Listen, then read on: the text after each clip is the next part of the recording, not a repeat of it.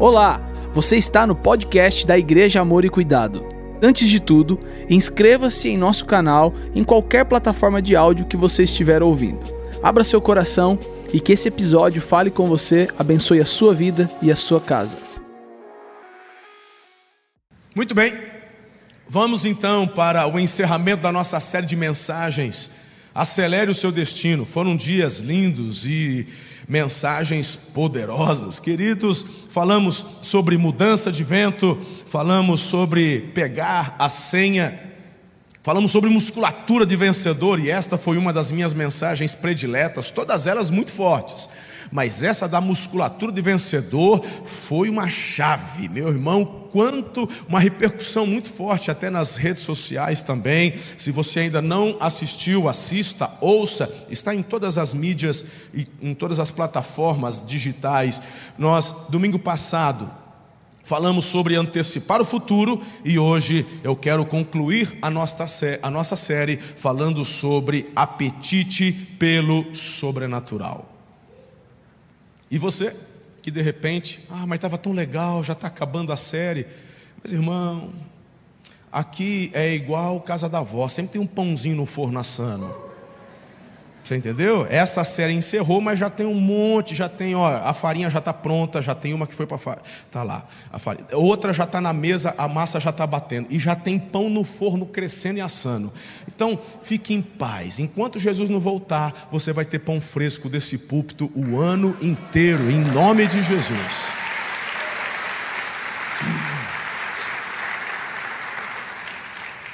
Mas a mensagem de hoje, se prepare, que você vai sair daqui, meu irmão, mascando prego e cuspindo fogo. Aleluia! Tá na pegada aí, varão? Glória a Deus. Hoje é o último face a face de homens também, hein? Tá pegando fogo lá, graças a Deus. E pro ano que vem tem novidade aí do face a face, só melhorando, cada vez mais a igreja progredindo. Então vamos à mensagem de hoje e pedimos ao Espírito de Deus que nos dê toda a iluminação, toda a revelação, todos os apontamentos proféticos, palavra de conhecimento e tudo que lhe aprover sejam manifestados aqui para o nosso crescimento e para a glória de Jesus. Que ele cresça sempre e que cada um de nós diminuamos. Por favor, leia comigo o texto do profeta Isaías, capítulo 55, verso 2. Diga comigo: apetite pelo sobrenatural mas fala como quem de fato está querendo comer. Fala apetite pelo sobrenatural. Eu só fico pensando, irmão, se você se movesse no apetite da fé, na mesma proporção que você avança no cupim casqueirado, eita, que a obra de Deus já estava, meu irmão, anos-luz na frente. Mas a gente chega lá, diga amém.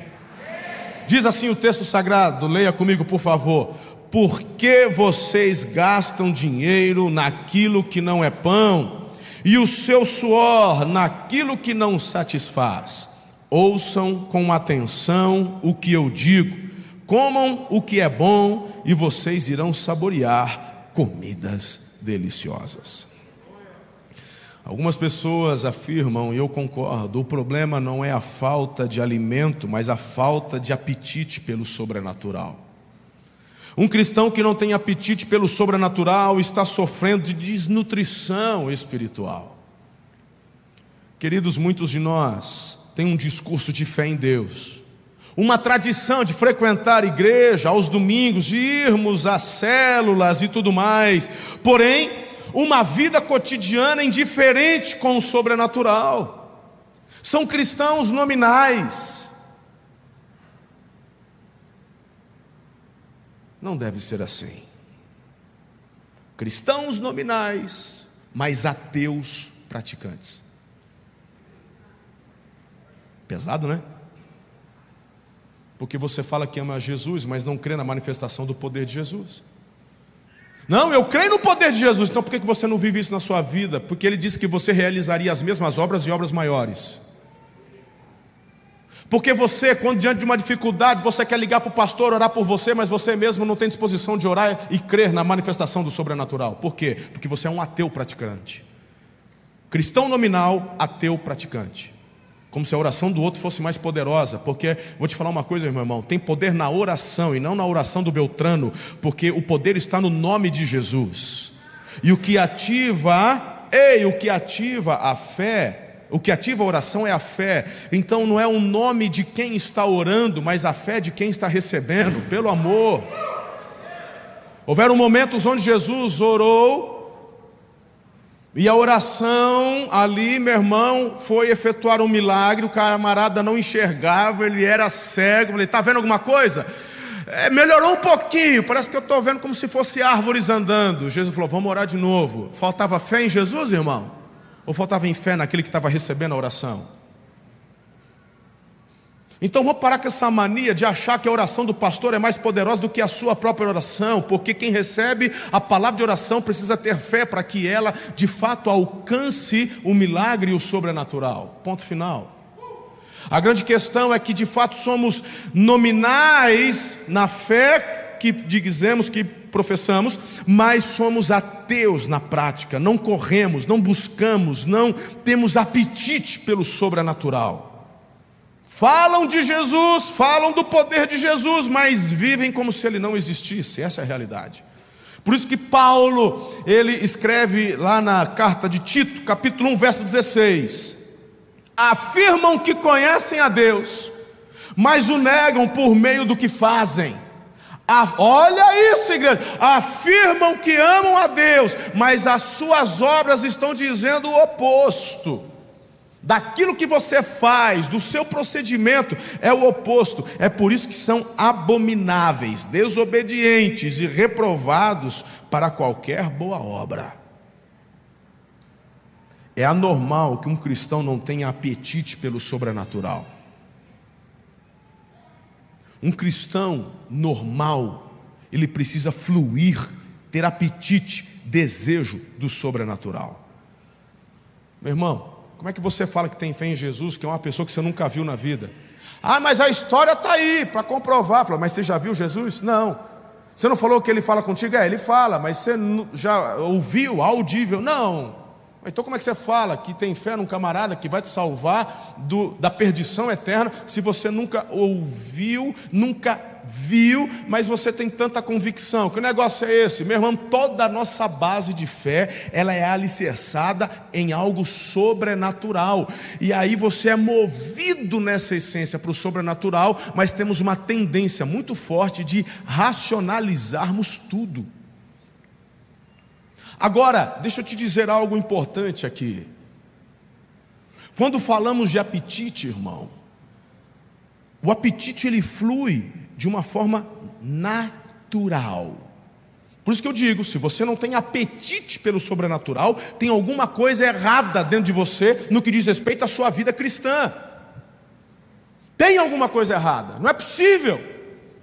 Queridos, Olha, aqui durante a pandemia foi muito interessante porque é, eu peguei o Covid no final de 20, muitos pegaram, e as pessoas, pastor, ora aí por mim, eu peguei Covid, tá bom. A primeira coisa que eu falava para as pessoas: eu vou orar, a gente vai declarar a cura, mas deixa eu te dizer, você está comendo? Ai, pastor, estou sem fome. Ô cidadão, tem que comer, poxa! Você tem que comer, você tem que comer. Por quê? Porque se você estiver fraco, teu sistema autoimune não vai combater o vírus. O Covid, por exemplo, não é uma bactéria. A bactéria você toma antibiótico e o antibiótico mata a bactéria, sim ou não? O vírus não tem remédio para matar o vírus. A melhor forma de você combater o vírus é não pegar o vírus. Como é que eu faço isso? vida saudável, exercício, alimentação saudável e manter o seu sistema imune lá em cima. Vitamina D, vitamina C e etc. E tudo que você zinco, o que você puder fazer de complementação para que o seu sistema imunológico, naturalmente, quando em contato com o vírus, combata o vírus e não permita que esse vírus se manifeste e se multiplique. É a melhor forma. Ah, peguei, não teve jeito. Pegou? Pegou. E agora, o que você está fazendo? Ah, eu não tenho fome. E, e, e você está bebendo bastante água, eu não tenho vontade de beber água. Então morre, trem. Você quer fazer o quê? Ah, mas você não vai orar? Eu vou, vou orar, Deus vai fazer a parte dele, você tem que fazer a sua. Então tu vai comer como quem vai ali, meu irmão, se alimentar como se fosse remédio, mas vai ter que comer. Está pegando a visão aí ou não? Porque com criança a gente ensina, mas marmanjo é difícil. Não é verdade, irmão? Então a questão é muito simples. Eu, quando peguei Covid, eu estava bem, saúde minha está boa, estava legal, vida saudável. E ali, meu irmão, eu não estava sentindo, não estava com febre, não tive tosse, não tive nada disso. Como é que o senhor descobriu então? Bom, me deu um, um desconforto aqui nas costas, mas eu achei que era da coluna, né? Lembra que eu falei? Eu tenho, é, é deixa para lá isso aí. Mas aí eu descobri que não, porque o, o, o, desgraçado do Covid ataca os rins, parece.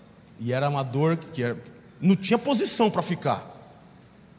Foi um desconfortozinho, mas que lá não matei a charada, fiquei sabendo disso depois. Mas um dia de manhã, qual é a minha rotina? Minha rotina. Eu chego lá e vou tomar o meu meu café. E eu vou moer o grão, porque meu irmão, eu já pego o grão, moo o grão e conforme o grão está sendo, eu já vou só só atiçando as lombrigas do café que eu vou tomar. Aí quando eu estou moendo o grão, ué, esse grão está vencido. Vou jogar fora esse grão. Aí, bom, pego, vou passar o o expresso. Porque na hora que o. Que o ei, a hora que aquele caldo desce, aquela garapa, aquela coisa maravilhosa, cor de ouro, aquilo vai pingando, aquela cremosidade na xícara. Ai. E aí, cadê o cheiro? Não é possível, está estragado esse trem. Aí eu vou dar volta para a terceira fase da minha cerimônia da manhã. Está alagada, é a hora que você vai dar, né?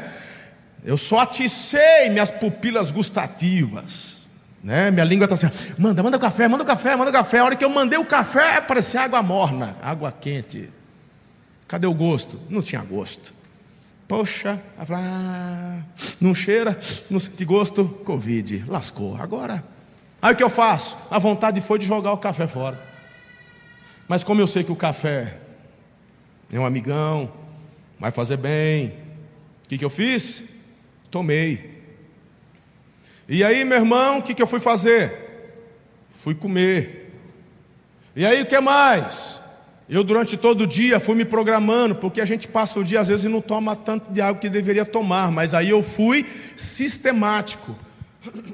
Eu fiz a conta, botei o despertador para tocar a cada tanta, tanto tempo um, um copo d'água e para tomar pelo menos 4 litros no dia, para poder manter o meu corpo muito bem hidratado, para poder, sabe, ajudar o meu corpo. E tudo isso de forma intencional. Mas quem está doente tem vontade de comer? O crente, meu irmão, doente também não tem apetite pelo sobrenatural.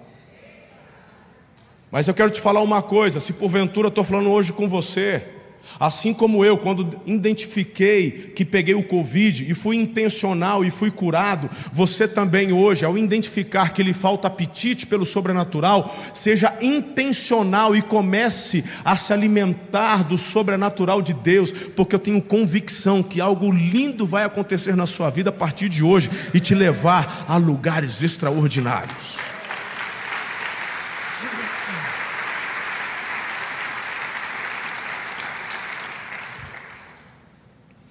Então, se você ainda não está convencido, eu gostaria de desenhar mais um pouquinho com você aqui sobre estas questões. Eu olho para a história da humanidade e em todas as culturas conhecidas, a gente vê, na verdade, nestas culturas, uma interação do homem com o sobrenatural. Se você, meu irmão, é, ouvir acerca, por exemplo, de uma tribo no Brasil, existem ainda tribos isoladas no Brasil, né? São mais de 240 etnias dentro do, do, nosso Brasil. Existem tribos que já estão bem envolvidas, como nós conhecemos, mas existem tribos que ainda estão isoladas no, no Amazonas. Se você for lá, eh, tais tribos talvez nunca tiveram contato com o, o, o branco, vamos dizer assim, como eles assim colocam, né? Eu estou me lembrando de uma tribo aqui, os corubos, por exemplo, eles são nômades, eles não ficam fixos, eles sempre estão assim perambulando, mas quando você começa a ter acesso à cultura, você percebe que esta tribo, eles têm um sistema desenvolvido de envolvimento com o sobrenatural. Adoração aos espíritos, busca aos espíritos. Alguns deles fazendo uso daquilo que a natureza oferece como psicotrópicos, porque tudo vem de lá, de casca de árvore moída e a cinza sendo inalada, e aquilo gera um psicotrópico poderosíssimo, né? E por aí vai, para através do uso destas, dessas coisas, eles terem acesso, sabe a quê? Ao mundo espiritual e assim se comunicar com os espíritos. Oh, quem que ensinou isso? Aí a gente vai para a igreja, que ela é formada, movida para viver o sobrenatural, e a gente encontra uma multidão de pessoas racionalizadas, fechadas, bloqueadas para com o envolvimento sobrenatural. A igreja que deveria estar fluindo nessa área se fecha. Quando que lá fora o diabo sabedor destas coisas, porque somos seres espirituais que temos uma alma e habitamos em um corpo, então tudo, meu irmão, que você enxerga no natural, veio a existir do espiritual. E o diabo sabe que há dentro do ser humano um código genético que o leva, o impulsiona a envolver-se com o sobrenatural para poder cultuar aquele que é sobrenatural. E o diabo, sabedor disso, quando ele entra na igreja, ele tenta cercear a igreja na busca do sobrenatural, porque é a fonte do poder para que realidades sejam transformadas, e é aqueles que não conhecem o Senhor, ativa esse sobrenatural para que busquem os demônios e sejam assim destruídos. Falei muito rápido, você entendeu isso aí? Entendeu? Ficou claro? Mas como eu gosto de desenhar, vou desenhar. É simples, irmão. Quem nunca na escola, na igreja, eu fui doutrinado, eu nasci na igreja. Eu fui ensinado, Eliezer também foi ensinado, Fabrício também foi ensinado dessa forma aí. Odete, quando chegou, não sei, Odete também foi aqui também, tudo, a Ana, mesma coisa, a pastora Ana. Nós todos fomos ensinados a não crermos neste sobrenatural para os dias de hoje, porque fomos ensinados que aconteceu o sobrenatural, mas isso é coisa do passado, ficou lá na igreja primitiva. Tanto que a gente, uma das coisas que a gente mais ouvia é que não se tira a doutrina do livro de Atos. O que aconteceu em Atos ficou em Atos. Foi só para aquele momento, foi só para a igreja de Atos, a igreja primitiva. E fomos ensinados a racionalizar tudo. A fé cristã, ela é racional. E aí a gente pega até a palavra de Paulo lá aos Romanos, ofereçam a Deus, tal, tal, tal, seus corpos como sacrifício vivo, santo, agradável, que é o vosso culto racional e faz uma aplicação completamente equivocada do que é culto racional sobre um culto estéril. E eles confundem, confundem culto racional com esterilidade espiritual.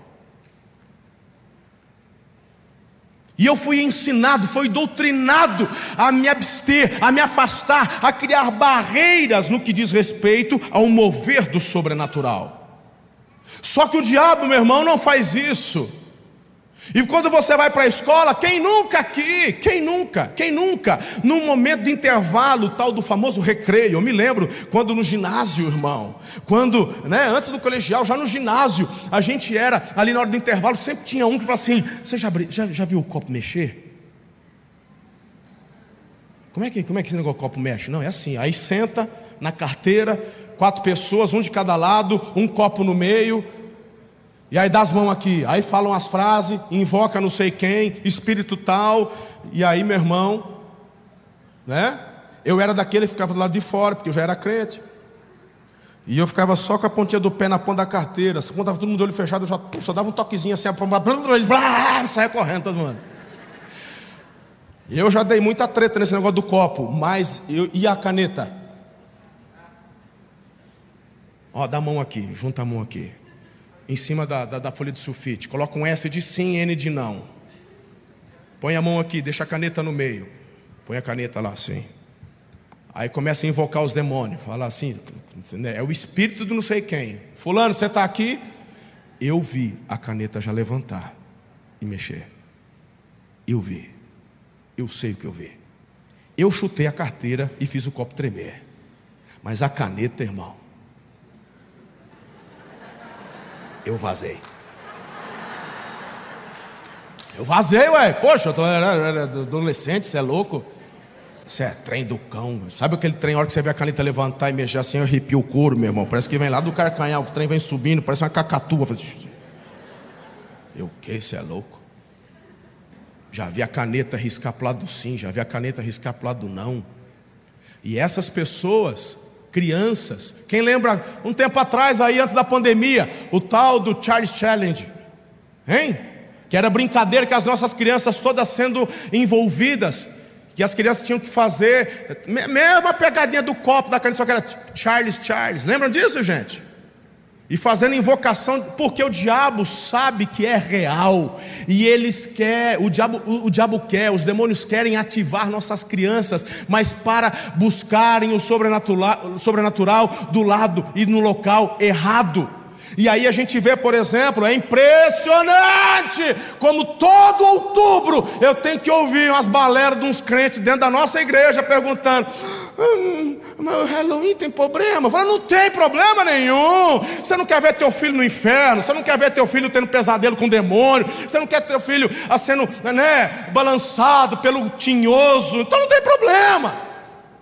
Ah, a brincadeirinha é tão inocente.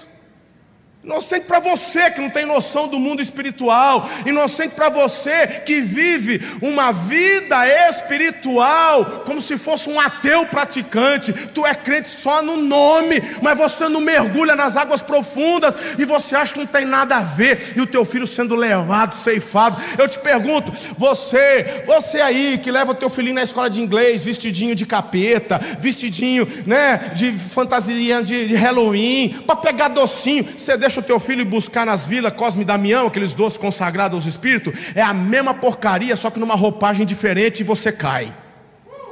Que negócio é esse? Incrível, irmão. Como é que não, não tem discernimento? O diabo sabe disso e ele impulsiona, leva, movimenta quem ele pode para se mover no sobrenatural em busca dos demônios, achando que estão buscando espíritos de luz. E a igreja que tem acesso ao único que de fato é luz, uma luz que é, uau, que não precisa de nada para que brilhe, ele é o, ele é o sol a, a, da justiça, ele ele é a brilhante estrela da manhã, você tem acesso a ele, mas você se fecha para o sobrenatural e vive a esterilidade do racionalismo. Uh, ficou tenso agora aqui. O que, que Paulo está dizendo? Lá em 1 Coríntios, capítulo 4, verso 20. Hum? Mas não é só Atos, pastor Eliezer. Não é só Atos dos Apóstolos. Então, por que em Coríntios ele está dizendo que o reino não consiste só em palavras? Mas em poder. Manifestação do poder. Meu Deus. Os cristãos, por vezes, se desviam de sua fé e racionalizam ao máximo o Evangelho de Jesus, que é naturalmente sobrenatural.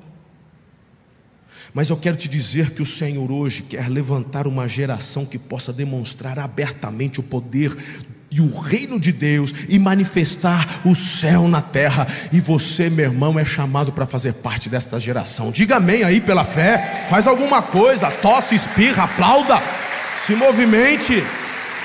Meu Deus.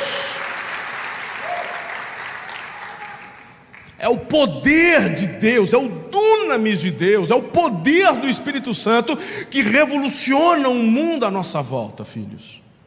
O apetite pelo sobrenatural nos leva a provar o melhor de Deus e sua intervenção de maneira poderosa na terra. E a pergunta que eu faço para a sua reflexão é: qual foi seu último testemunho sobrenatural? Qual foi a última vez que você viu a intervenção poderosa de Deus em sua realidade? Quando foi? A Bíblia ela é um livro de milagres. Porque todas as vezes que Deus se envolve na nossa vida, um milagre acontece. Eu gostaria de inspirar vocês com três princípios que eu aprendo na história de Elias com uma viúva, a viúva de Sarepta. E eu quero convidar você a acompanhar o texto que eu vou ler, e eu quero ser pontual com vocês nessa manhã. Então, 1 Reis, capítulo 17, a partir do verso 8. Por favor, preste atenção, preste atenção no que diz essa história poderosa. Olha só. Então a palavra do Senhor veio a Elias dizendo: Levante-se e vá a Sarepta, que pertence a Sidom, e fique por lá. Ali ordenei a uma viúva que dê comida para você.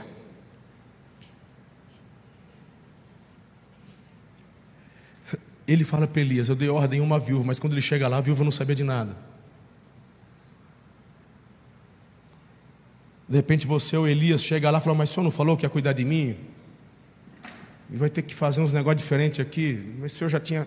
Acontece, meu irmão, que Deus não está debaixo do tempo, Ele está acima do tempo. Deus, Ele está já no futuro, Ele é Senhor do tempo, Senhor de todas as coisas. Quando Deus fala vá, mesmo quando você chegue e não enxerga o que Ele disse para você que ia fazer, não é porque Ele não fez ou não vai fazer naquele momento, é porque ele já enxergou tudo pronto lá na frente, ou seja, está tudo certo, está tudo bem. Você e eu precisamos do processo, Deus já está lá na frente. Está comigo até aqui? Verso 10: Então ele se levantou e foi a Sarepta. Chegando ao portão da cidade, encontrou uma viúva que estava apanhando lenha ele a chamou e disse: Por favor, traga-me um pouco d'água numa vasilha para que eu possa beber. Quando ela já estava indo buscar a água, Elias chamou e lhe disse: Traga-me também um bocado de pão, por favor. A ousadia de Elias em pedir é porque Deus já havia falado com Elias. Porém, ela respondeu: Tão certo como vive o Senhor, seu Deus, não tenho nenhum pão assado. Tenho apenas um punhado de farinha numa panela e um pouco de azeite num jarro. E como você pode ver, apanhei dois pedaços de lenha e vou preparar esse resto de comida para mim e para o meu filho. Vamos comer e depois morreremos de fome. Eita peste! Pegou a visão aqui, irmão? Você é doido? Eu vou comer. É tipo a comida do corredor da morte. Você tem direito a um último pedido. Ah, eu quero um hambúrguer. Né? Eu quero um hambúrguer do madeiro. Eu vou morrer mesmo. Então você tem direito a, última, a uma última refeição. O que você quer? Ai, acho que eu quero uma granola, né? tu vai morrer, desgraça. Granola agora não, esquece tudo, aquele negócio de musculatura, esquece aquilo lá, tu vai morrer. Se é para morrer, morre com gorduroso. Pega lá um cupim casqueirado, uma picanha, você não tem que cortar gordura, tu vai morrer, tu está na cadeia do corredor da morte. Então, meu irmão, é, e ela falou assim: olha, o que sobrou é isso aqui, eu, eu tenho um pouquinho de farinha, um pouquinho de azeite, vou comer e vou morrer, eu e meu filho. Meu irmão, eu fico impressionado porque o profeta nessa hora é, tinha uma tendência para entrar em crise, mas o senhor não falou que tinha dado ordem para ela? Então, então acho que não é ela, não. Mas uma das coisas que eu tenho aprendido na vida cristã é que a primeira impressão normalmente não é doutrina, mas normalmente a primeira impressão ela vem do Espírito. E o profeta teve uma primeira impressão, e ele mandou a palavra para essa viúva. E chega nessa hora, não só a viúva, mas o próprio Elias teve que exercer o quê? Fé. Fé. Porque ele poderia dizer: Poxa, o senhor falou que ia preparar alguém para me dar comida, mas ela não tem comida nem para ela. E vou eu tirar o último pedaço de pão dessa menina? Coitada. Mas aí, meu irmão, entra a fé. O sobrenatural não acontece apenas na vida da viúva, mas também na vida do profeta. Primeiro no profeta, para depois acontecer na vida da viúva. Ei! Uh! Parece que está aquecendo aqui. Irmão, olha isso, como é forte o que eu estou te falando. Porque a próxima instrução me deixa de cabelo arrepiado. Elias disse a ela: Olha só, é, depois não já, tá, tá, tá, morreremos. Verso 13: Elias disse a ela: Não tenha medo, vai e faça o que você disse, mas primeiro faça um pãozinho com o que você tem e traga-o para mim. Depois prepare o resto para você e para o seu filho. Porque assim diz o Senhor, Deus de Israel: a farinha da panela não acabará, o azeite do jarro não faltará, até o dia em que o Senhor fizer chover sobre a terra. A viúva fez, a viúva foi e fez, segundo a palavra de Elias, comeram ela e a sua casa durante muitos dias, diga muitos dias. A farinha da panela não acabou e o azeite do jarro não faltou, segundo a palavra do Senhor anunciada por meio de Elias. Ok, tem muita coisa bacana para a gente entender aqui, mas vamos ser pontuais. Primeiro desafio, primeira inspiração para mim e para você. O apetite pelo sobrenatural vai te levar para onde você nunca foi. E quando eu vejo aqui, irmão, o contexto, se você for para os versos 3 até o verso 7, a gente percebe que o Elias, ele na verdade estava indo para um lugar chamado Ribeiro de Querite. Por quê? Porque tinha água, é ribeiro. Ele estava com sede. A primeira coisa que ele pede é água. Estou com sede. E ele vai no ribeiro, mas qual que é o problema? O problema é que o ribeiro está seco, não tem água. Falei, ah, mas eu, na verdade, não te mandei para Quirite, eu quero te mandar para Sarepta. Quando você tem fome, sede, apetite pelo sobrenatural, você vai a lugares, irmãos, que você nunca foi antes. O que, que eu vou fazer em Sarepta? O que você vai fazer lá? Você vai ver a manifestação do meu sobrenatural. Você vai assistir algo que você ainda não havia visto. Existia um grande apetite no coração de Elias. Queridos, quem quer ver o sobrenatural, sabe que a vida cristã não é parada, não é estática, e que Deus nos levará a lugares e a caminhos que não são comuns. Meu Deus, eu quando tomei a decisão de servir ao Senhor, quando tomei a decisão de viver pela fé, eu abracei mesmo não sabendo a complexidade e a profundidade de tudo isso, mas meus irmãos, eu pela fé, eu escolhi sair da minha base, da onde eu estava, para viver aquilo que o Senhor iria me mostrar dia a dia. Eu saí da minha casa, eu saí daquilo que eu fazia, eu, eu, eu, abandonei os meus planos pessoais, eu abri mão da faculdade de direito, porque meu sonho era ser delegado de polícia, eu abri mão de tudo isso daí e foi para um lugar para onde Deus estava me mandando. E aí, a cada momento, eu fui tendo que aprender, mesmo indo para uma faculdade ou para uma escola teológica tradicional, Deus foi na prática me mostrando esta manifestação do sobrenatural. Por exemplo, deixa eu dizer para você, até então, onde eu estava, eu tinha tido algumas experiências de oração, onde a gente ia para o monte, ia para a chácara tal, e a gente via a manifestação, a gente via sinais dos céus. Poxa, que legal, eu estava buscando, mas eu nunca tinha experimentado milagre sobrenatural de provisão. Até mesmo porque a gente tinha toda a provisão em casa, meu pai tinha as experiências dele como líder e administrador do lar e nos negócios que ele fazia, e eu auxiliando, como eu já compartilhei algumas ocasiões, onde Deus fazia coisas assim que nos surpreendiam, mas eu, pessoalmente, Marcelo, ainda não tinha vivido. Eu tinha coisas que eu gostava de fazer no meu dia a dia, na minha semana.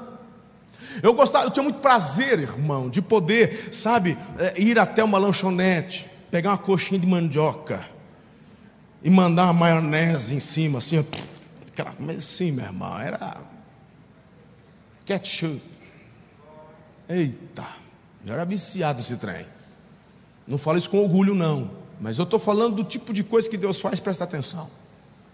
Quando eu chego no seminário, vou lá para o sul de Minas Gerais, depois de dois meses, uma crise no Brasil, irmão. Que ele lembra do, do congelamento de tudo, né? A tia Zélia congelou tudo, uma crise. E aí meu pai que me ajudava já começou o trem raliar, depois de uns três, quatro meses, meu irmão, a torneira secou. E eu ali vou ter que agora aprender a viver pela fé. Eu me lembro quando fui visitar o seminário e uma missionária disse assim: Deus vai fazer com que a tua provisão não chegue para você aprender a depender dele. E eu me lembro de ter orado assim: se eu não tiver provisão, eu vou embora. Não falei, eu pensei. Verdade, eu tinha 18 anos, 18 para 19 anos. Eu pensei isso, irmão. Mas na terceira, no terceiro mês, no quarto mês, eu já não tinha mais provisão. E depois, queridos, foi tão assim, ó, tendo que aprender diariamente, Deus me levando a lugares que eu nunca imaginei estar, só para aprender a vislumbrar e vivenciar a manifestação da provisão pelo sobrenatural. Sabe aquele texto que diz onde Deus faz além do que pedimos ou pensamos? Sabe? Conhece? Eu me lembro uma vez, eu tinha um cartão do Bradesco, não era de crédito, era um cartão só de débito, era uma conta poupança que é de onde eu recebia, quando meu pai mandava alguma coisa, para poder pagar o seminário e para poder me sustentar ali com alguma coisa. E o seminário ficava fora da cidade, uns 5, 6 quilômetros fora da cidade. Era difícil quando tínhamos acesso até a cidade, dependia de carona ou coisas assim. E eu me lembro de uma vez, sempre quando alguém ia para a cidade, a gente pela fé ia só para poder passar o cartão para ver aquele dois reais para não zerar para a conta não fechar. Então ele deixava dois reais. E poupança porque não tem cobrança, né? Daquele negócio de mensalidade, então dois reais. Mas passava lá, dois reais. Meu irmão, era uma semana, pensa num cara que estava aguado para comer um, um sargadinho. Não estava passando fome, não, gente. Tinha comida no seminário, a gente cozinhava lá com solteiros e tudo mais. Mas eu, sabe aquele. Sabe o desejo do coração? De sentar na lanchonete, maionese Deus, mesmo sabendo que aquilo não era saudável, mas sabe quando estava precisando daquele negócio? E aí eu me lembro de eu ir no banco, meu irmão, mas assim, sem pretensão, porque o fulano, vamos lá na cidade, eu preciso buscar um negócio. Eu vou passar no banco, falei, bora, estou fazendo nada, era um sábado à tarde. Fui. Chegou lá, você vai passar? Eu vou passar aqui só para ver, não tem nada mesmo. Na hora que eu passei lá, meu irmão, tinha 30 reais. Aí eu passei de novo, porque isso é erro, né? Você passa, você olha, fala, 30 reais. 30 reais. Aí eu fiquei, meu irmão, eu fiquei com tanto medo de sacar aquilo, depois ter que devolver, não tem de onde tirar. Falei assim, sabe aqueles, aqueles, aqueles 10 segundos que você fica assim meio, né? E se eu tiro depois o gerente fala que foi feito um depósito errado? Como é que eu devolvo isso aqui? Não tem dinheiro? Aí eu passei no 30, 32 para falar a verdade. 30. Aí o Espírito falou assim: Você não vai pegar logo, não? Aí eu já saquei, saquei trintão. Meu irmão, foi a torta de frango mais gostosa que eu comi na vida. É com gosto de lágrima. Aí você começa a experimentar o sobrenatural de Deus em umas questões tão simples, mas você só consegue ver isso quando Ele te leva a lugares onde você normalmente não iria mas você tem que ter o coração aberto, o anseio e a sede para viver este sobrenatural. Queridos, olha o que Josué capítulo 3, verso 4 nos diz: Desta forma vocês saberão o caminho pelo qual devem ir, visto que nunca antes passaram por tal caminho. Tem gente dizendo assim: Ah, porque eu nunca vi a pandemia dessa antes. Falei, pois é, ao invés de você ficar chorando, murmurando, reclamando, é Deus te levando por caminhos incomuns que ninguém passou, você nunca passou, mas está vivendo agora e pode ver e experimentar, diga, o sobrenatural. Pandemias sempre existiram, sempre existirão, irmão. Sempre existiram, sempre existirão. Eu me lembro quando eu era criança, eu tenho a visão aqui nítida, meus pais nos levando para pro, pro, era uma vacinação geral. Não me lembro que doença que era, o que que é, não me lembro, irmão. Eu só lembro que todo mundo está tomando vacina, acho que não era só criança não, os adultos também. E lá no posto de saúde, fila, só não tinha esse negócio de máscara, não, mas tá todo mundo na fila, aquela coisa toda. E rapaz, a gente não sabia, criança, não sabe muito bem. Quando você vai entrando, você começa a ouvir um berro de umas crianças, falou, rapaz, o trem não é bom, o trem não é bom. Mas aí quando eu cheguei lá, tinha um senhor todo de branco, ele tinha uma pistola de, de brilhosa na mão assim, um cabo que ligava num, num trem no chão, ele, ele bambeava aquilo, parece que ele ia marcar gado, rapaz. Quem lembra disso? Tudo velho igual eu. É ou não é? Não era isso aí? E o camarada tinha um negócio que ele bombeava aqui embaixo, arrochava um, um não sei o que na pistolinha aqui, é igual da. É igual revólver de gado. Tome, tome, tec, tec, tec. Meu irmão, todo mundo já passou e a gente vai continuar passando e vai continuar enfrentando. faz parte da vida. Sabe qual é a grande diferença? É quando você entende e continua tocando a sua vida e fazendo o seu melhor, porque isso te gera resistência. Você vai crescendo e melhorando a sua imunidade. Sabe aquela mamãe que pega um nenezinho, acabou de nascer o um nenezinho, e ela põe o nenezinho numa redoma, numa bolha, né? Aí o vô vai querer pegar no colo, aí ele manda o vô passar álcool em gel na mão. Isso antes da pandemia, tem gente que era meio. Tá? Desculpa se você já fez isso. Desculpa, mas é muito errado. Aí, aí o, o, ninguém pode pegar na mão. Né? As criancinhas tudo brincando e andando no chão. A sua não, a sua, se fosse para o chão, tinha que passar alquinho, desinfetar, dar banho.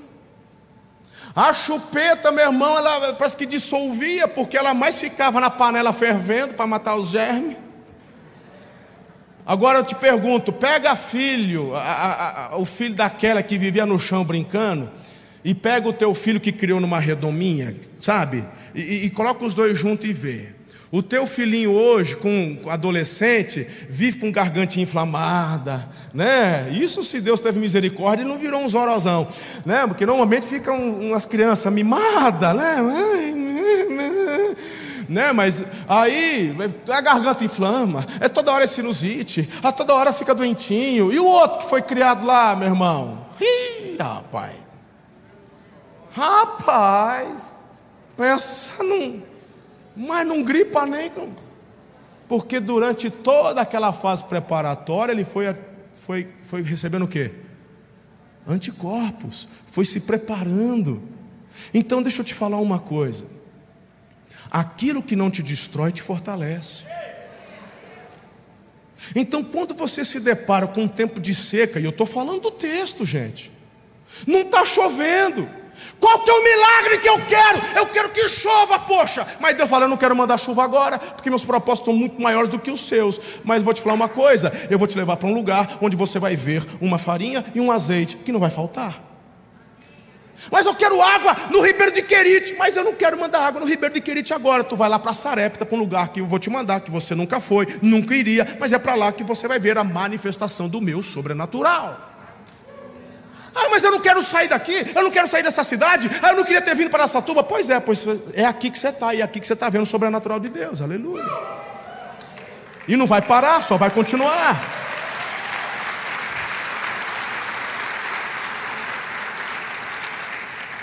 Então, para resumirmos, se você é faminto pelo sobrenatural, se prepare para ir onde você nunca foi. Eu nunca imaginei visitar os lugares que eu visitei. Deus me levou para sul de Minas Gerais, ele me levou para o Mato Grosso do Sul, ele me levou de volta para Tupã, ali, depois ele me levou para Campinas, meu irmão, eu dizia, eu nunca vou morar em capital, você é doido, eu sou caipira, irmão, eu sou caipira, nunca me imaginei, Deus fala, pum, tu vai agora para Campinas, estava lá em Campinas, eu já tinha me adaptado, já tinha gostado, shopping, ih, legal, falei, agora vou te levar para um outro lugar, Falou, mas não está bom não? É para lá, é para cá, para cá? Pois é, você não quer ver o sobrenatural? Eu quero viver o sobrenatural. Pois você vai ser levado para lugar onde você nunca foi e lugares incomuns onde você talvez nem gostaria de ir. E as maiores experiências sobrenaturais que eu tenho experimentado, Araçatuba. Através da minha vida aqui. E daqui Deus tem me levado para muitos lugares onde eu jamais imaginei estar ou conhecer. No Brasil e no mundo. Em conferências de Coreia, Japão, Chile, e estar nestes lugares e o Espírito de Deus nos mover para curas, milagres, onde o sobrenatural é vivenciado. Uau! Queridos, o cenário com o qual Elias se deparou não era o melhor, pelo contrário. Pois Deus disse que a viúva o sustentaria, mas o que ele encontra é uma mulher morrendo de fome. Vai lá que eu dei ordem para uma mulher te sustentar. Ele chega lá, a mulher está morrendo de fome. Fala, não é possível. Mas o apetite de Elias pelo sobrenatural ativa a fé dele e ativa a fé daquela mulher também. Então, as situações adversas que você encontra, ou em que você se encontra hoje, pode até te desanimar, podem até gerar certo medo dentro de vocês. Situações impossíveis e crises são solo fértil para a manifestação do sobrenatural de Deus. Muitas vezes essas situações são um fator determinante para que o nosso apetite pelo sobrenatural seja aberto. Amém? Segundo lugar, o apetite pelo sobrenatural vai levar você a fazer o que você nunca fez. E agora eu gostaria de dar uma pequena ênfase no coração daquela mulher. Vamos olhar, porque até então eu estou olhando pela ótica do profeta. Agora eu quero olhar pela ótica da viúva. Meu irmão, você já parou para pensar que aquela mulher declarou a morte sobre a vida dela e sobre a vida do filho dela? Isso é muito forte. Porque as circunstâncias naturais apontavam para a morte. Não está chovendo, não há fertilidade, não há condições de sobrevivência. Quem tem não está dando nada para ninguém. Não tem previsão de chuva. Não tem. Eu tenho esse pouquinho de farinha, esse pouquinho de azeite que eu já falei, nós vamos fazer e vamos morrer. Ela declarou a morte, nós vamos morrer. Mas queridos, a fé o apetite pelo sobrenatural te leva a fazer coisas que você nunca fez. Aí você vai tirar da. Ei, pera lá, irmão. Uma coisa é você agir em fé, tirar do seu e dar. Outra coisa é você tirar da boca de um filho. Você está de brincadeira comigo, irmão. Eu fico imaginando o tamanho da fé do profeta para pedir tal coisa. Ele tinha que ter muita certeza de que era Deus falando, porque misericórdia. Misericórdia. Você vê uma mulher com fome, um filho com fome, e você fala, você vai fazer um pãozinho, não é isso mesmo que eu ia fazer, só que vai dar primeiro para mim. Ele falou, rapaz, tem que ter muito, muito sangue nos olhos, muita certeza de que é Deus falando para fazer tal coisa. E aí a fé dessa mulher, porque ela vai, faz o pãozinho, ela olha para o filho, já conseguiu imaginar? Vai, viaja no tempo, mergulha. Anos sem chuva, tudo seco. Não tem padaria por perto, não tem almarte, não tem açaí, não tem ron, tem nada. Tem nada, irmão. Tem ninguém para pedir. Não tem árvore dando fruto, não tem nada, tudo seco. O filho está lá, com os olhinhos fundos. Porque para ela chegar nessa última medida, é porque ela já vinha racionalizando, ou racionando, melhor dizendo, perdão. Ela já vinha racionando a tempo para poder render. Chega na hora da, do último bocado. Aí você faz o pãozinho. O cheiro do pãozinho, irmão. O cheiro do pãozinho. O menino chega a estar com a boca salivando, só para o piar, o piar está com a baba escorrendo.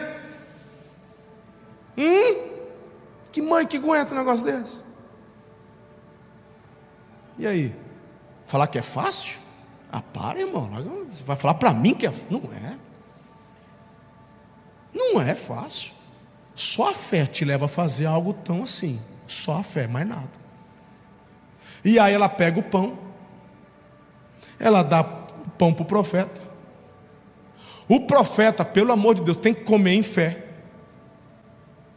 Porque se sou eu, estou mastigando e clamando, Deus tem misericórdia. Porque se não tiver nada de milagre lá, eu não sei onde eu vou enfiar minha cara. Mas ele tinha certeza de quem tinha falado com ele. E ele come o pão. E a hora que ela volta, ela abre a panela, a farinha está lá dentro. Agora, Olha que interessante. Muitos estão aqui semanalmente ouvindo a palavra de Deus, sendo desafiados a viver um estilo de vida sobrenatural, mas estão agarrados a um punhado de farinha e um bocado de azeite. Se você permanecer agarrado nesse punhado de farinha, nesse bocado de azeite, é com isso que você vai ficar. Porque para viver o sobrenatural, você vai ter que fazer algo que normalmente você não faria, vai ter que desapegar. Porque sem fé é impossível agradar a Deus. Às vezes o teu desapegar, irmão, é simplesmente parar de murmurar e reclamar. Porque a tua murmuração e a tua reclamação é uma afronta a Deus. Uma reclamação porque não vendeu, uma reclamação porque o salário não renovou, uma reclamação porque deixou de ganhar, uma, e vai reclamando e reclamando, quando na verdade a Bíblia te ensina em tudo dai graças, porque essa é a vontade de Deus para convosco. Quer ver algo que você nunca viu? Faça algo que a maioria das pessoas não vão fazer, que é ser grato, até mesmo pelo momento da dificuldade ou pelo fato de você não ter alcançado o que gostaria de ter alcançado, mas que você, em confiança, celebra adora e oferta ao Senhor.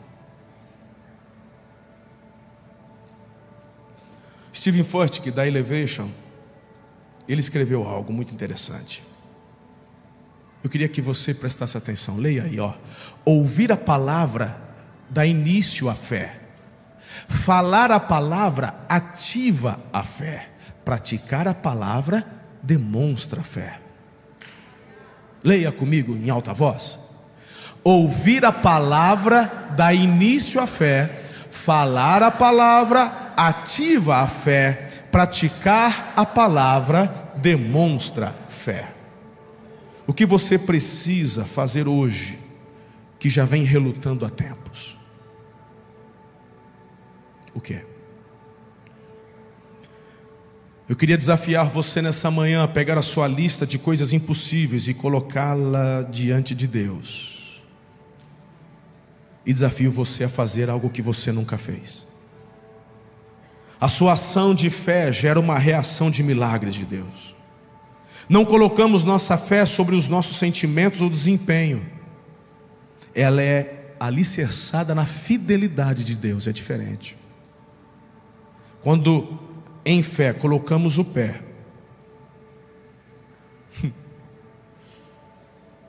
estou vendo nada. Mas Deus mandou seguir? Mandou. Pela fé eu coloco o pé. Quando você faz isso, Deus coloca o chão embaixo.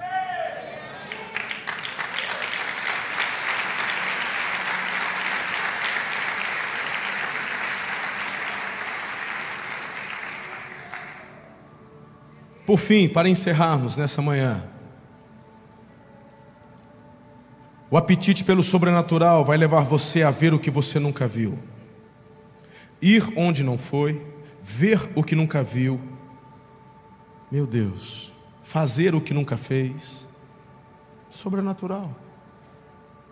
A farinha da panela não acabou, o azeite não faltou. Quando você fizer o que nunca fez, você verá o que nunca viu. Está na ordem. Está na ordem. A obediência de Elias e a atitude da mulher geraram um resultado extraordinário nas vidas deles.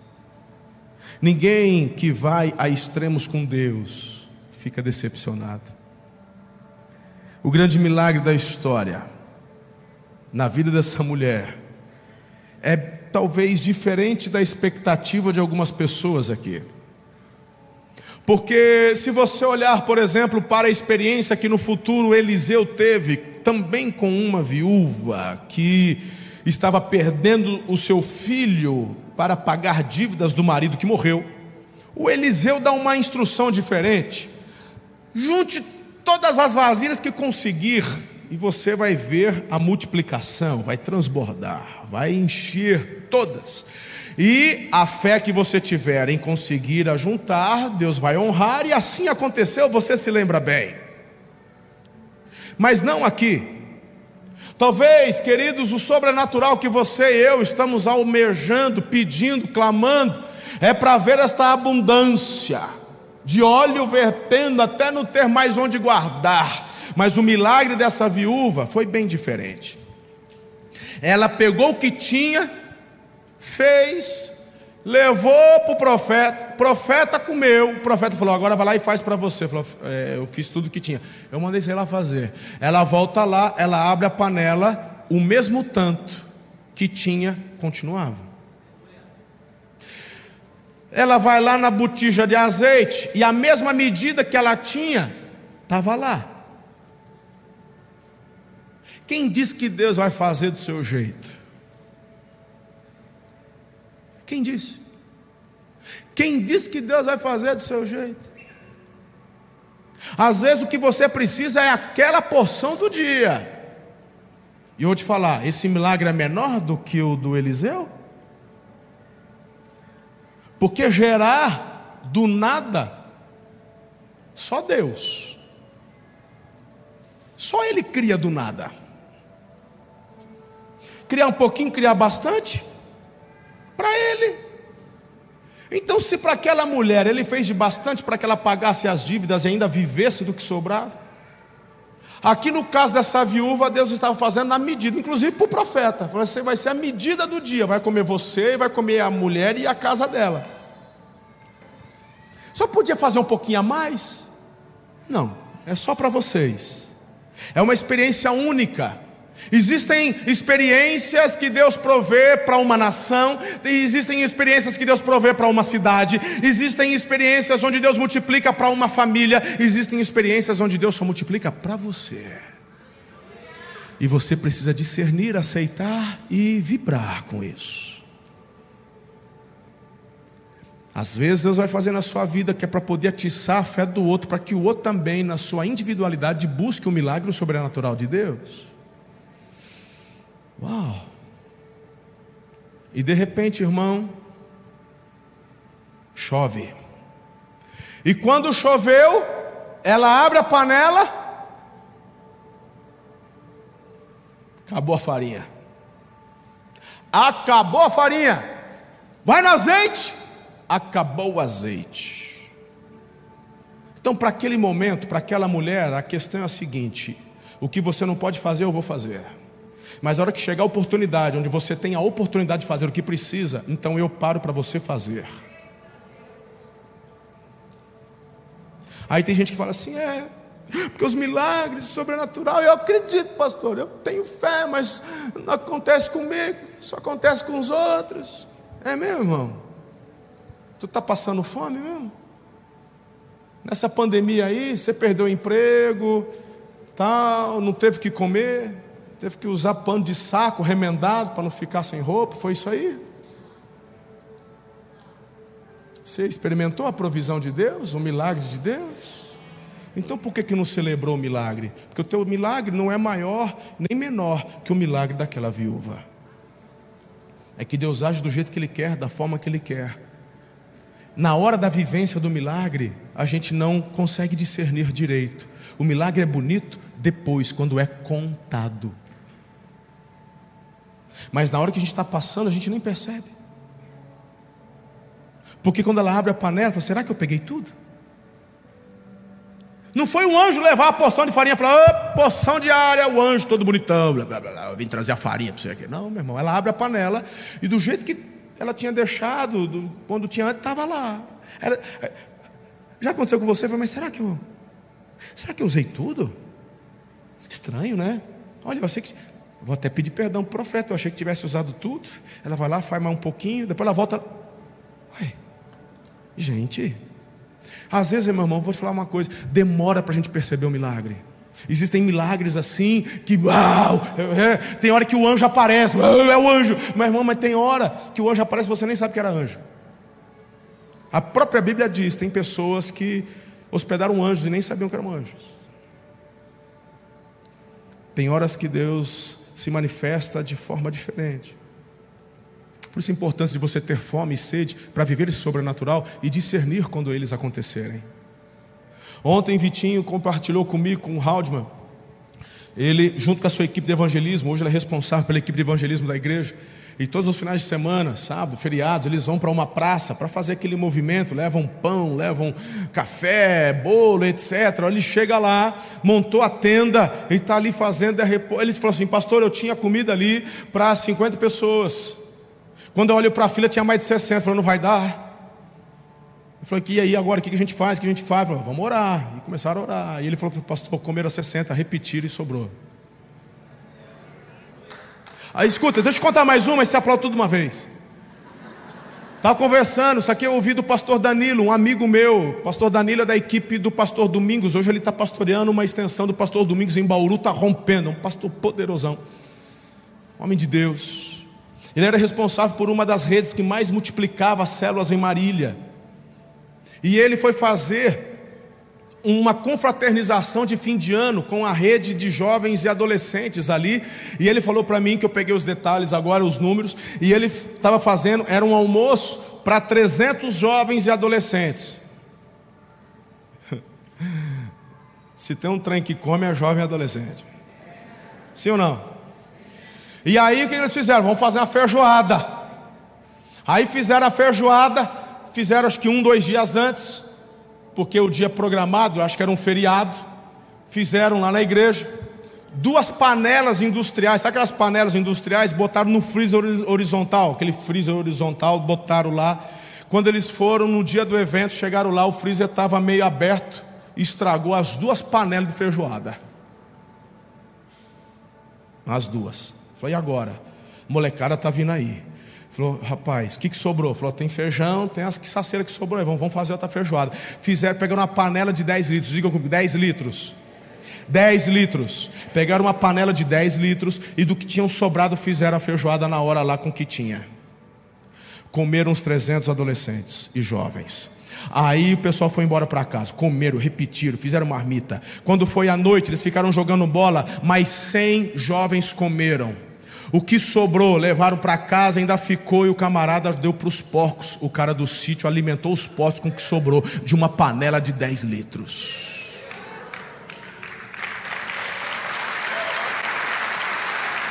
Oi?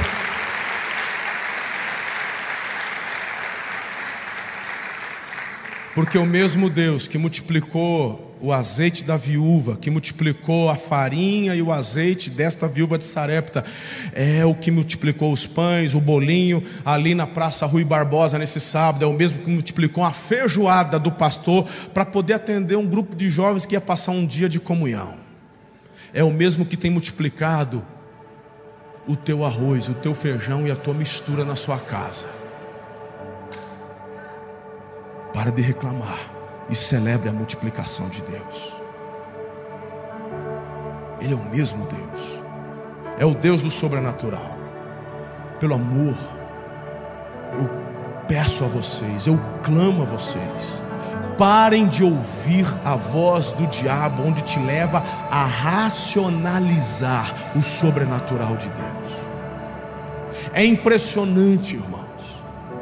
A gente ora, Deus cura e a gente fala, é, mas também tomou remédio. Estava hoje de manhã na primeira celebração falando exatamente isso. Tem muito médico que fica bravo porque chega o paciente lá depois com um diagnóstico que foi curado, aí o, normalmente o paciente fala: Ai, foi Deus, louvado seja Deus, Deus é bom, Deus curou. Tem médico que é sem educação que ainda fala: É, eu que diagnostiquei, eu que dei o remédio, eu que dei o tratamento, e agora é Deus que leva a fama. Tem médico que já falou isso para a gente aqui. Tem médico. Tem médico. Não sei se é ateu, se está de mal com a vida. Agora, doutor, quem te deu a tua vida? Quem te deu capacidade para poder estudar? Quem te deu a sabedoria para fazer um diagnóstico que o outro não viu?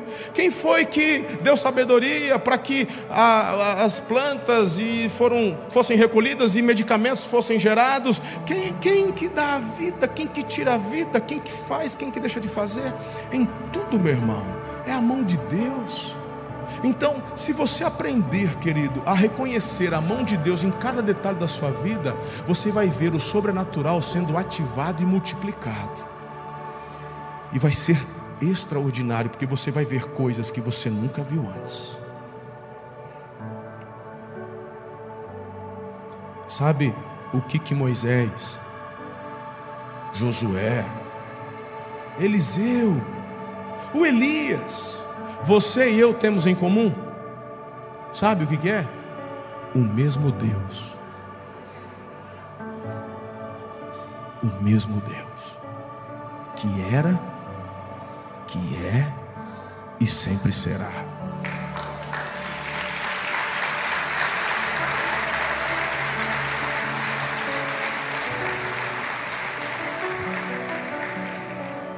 O céu está esperando a nossa atitude para responder com poder.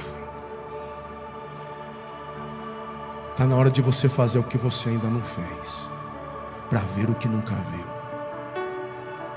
De repente Deus já te trouxe para um lugar onde você nunca esperou estar. Ótimo, o processo já começou. Só faz o que Ele está te mandando fazer que você ainda não fez. Está faltando fé? Faça. Se lance. Creia. Seu novo padrão não deve estar baseado na história daqueles que perderam a capacidade de sonhar e que estão satisfeitos com a escassez. Seu novo padrão não pode ser como aqueles que se acostumaram com um punhadinho de farinha e um pouquinho de azeite, onde já estão declarando: vamos ver até onde dá e depois nós vamos morrer. Na vida cristã, ou você se incomoda ou você vai ficar acomodado. Seu novo padrão tem que ser o padrão do sobrenatural. O Senhor abriu o apetite pelo sobrenatural na vida daquela mulher. Ela viu com seus próprios olhos a farinha não acabar e o azeite multiplicar. E é isso que Ele quer fazer na sua vida e na sua casa hoje. Mas você tem que ativar o apetite pelo sobrenatural todos os dias da sua vida. Não é num culto, não é num face a face, não é numa conferência, é, são todos os dias. Talvez hoje você esteja precisando de um toque de cura de Deus. Nosso Pai quer que você esteja faminto, tenha apetite pelo sobrenatural. Hoje pode ser o dia do seu milagre. Foi Jesus quem respondeu: Eu sou o pão da vida, quem vem a mim jamais terá fome. O Deus do sobrenatural está aqui nessa manhã. Mas qual é a sua fome deste sobrenatural?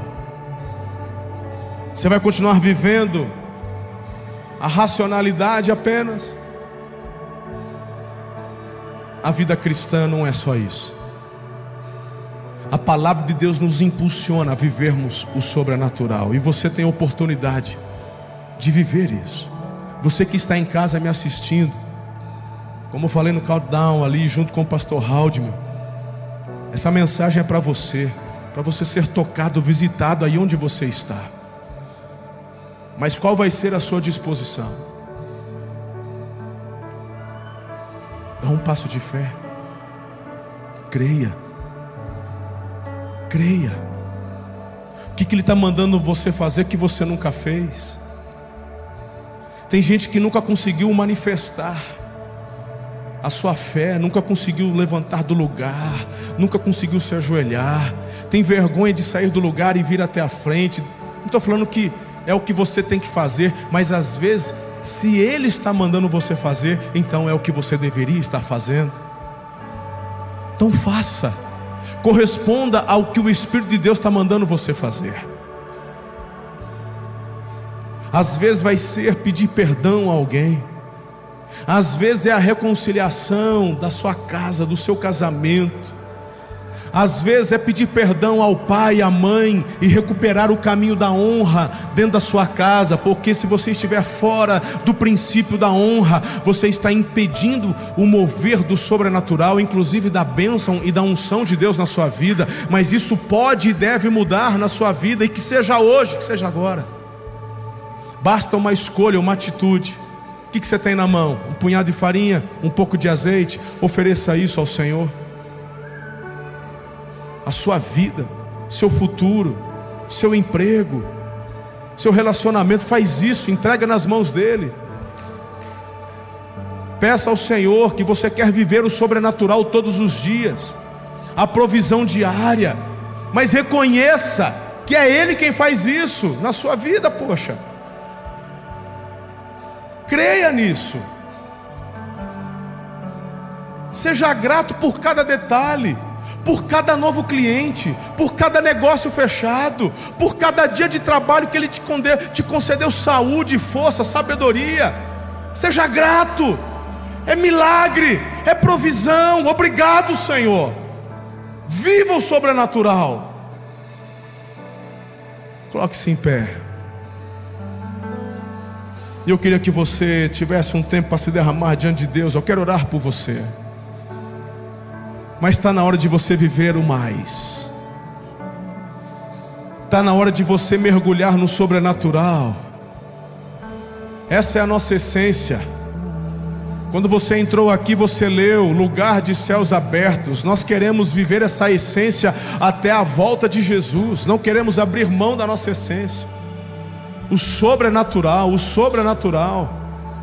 Que você seja visitado com os dons do Espírito Santo, que você seja visitado com um óleo fresco do Espírito Santo, mas tem que haver sede.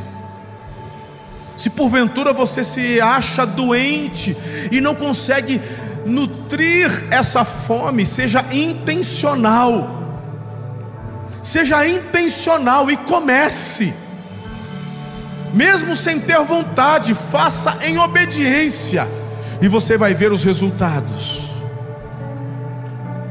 Espírito Santo, faz sua obra nessa manhã na vida dos meus irmãos, dos meus filhos aqui. Faz a sua obra naqueles que estão em casa me assistindo agora, Senhor. Gera mais fome, mais sede, mais fome, mais sede. Senhor, que seja essa manhã, manhã de milagres. Seja essa manhã, manhã de multiplicação de farinha e de azeite. Oh Espírito Santo.